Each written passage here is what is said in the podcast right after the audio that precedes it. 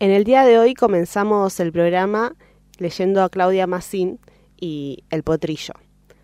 Cada uno carga a su familia como los mendigos sus bolsas raídas, esas cosas que ya no sirven para nada, pero no se pueden abandonar, son parte del propio cuerpo, del camino recorrido. Es difícil soltar lo que nos ha acompañado tanto tiempo, aunque lastime y agobie, y la espalda se incline bajo el peso, como si fuéramos la mueca diminuta sobre el arma disparada en un pasado remoto, en una tierra desconocida, decidieron por nosotros, antes de que naciéramos, hasta los muertos que tendríamos que llorar.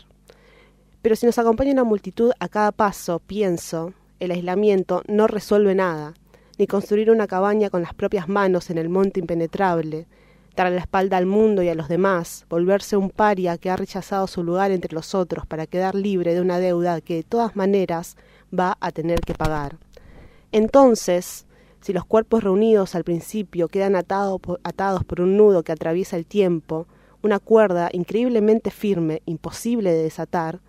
¿Cómo ser en la vida algo más que una especie de fenómeno natural, un latigazo del cielo, un rayo que destroza sin razón y sin sentido, o al revés, una lluvia suave que reverdece el campo seco y trae alivio a los cultivos casi muertos? Es decir, ¿cómo ser algo más que un impulso ciego que actúa sin voluntad de hacer el bien ni el mal, por pura inercia desprendida del pasado, de los terrores, los deseos, las pasiones de la tribu? A veces creo, pero es una cuestión de fe, no sé si es cierto, que se puede construir una familia a partir de cosas ínfimas que no forman parte de la historia contada a través de las palabras o del cuerpo de los que amamos, que podríamos descender en el tiempo hasta el instante en que aún no habían empezado ni la fealdad ni el miedo, a través de una memoria física que nos devuelva la humilde y pura gracia de respirar, Hablo de atarnos a detalles tan insignificantes que no serían jamás parte del drama y por eso mismo no podrían convertirse en el hueso de tu infelicidad.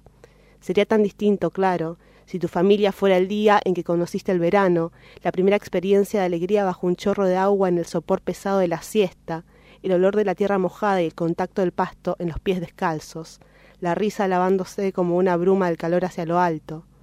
si fuera tu destino ese punto del pasado, ese resplandor que quedó grabado a fuego, clavado en tu carne como la herradura en la pata de un caballo joven, de un potrillo que en el momento de entrar al establo se retoba y corre y es capaz de fugarse de la vida que le espera. Bienvenidas, bienvenidos, esto es el mundo al revés.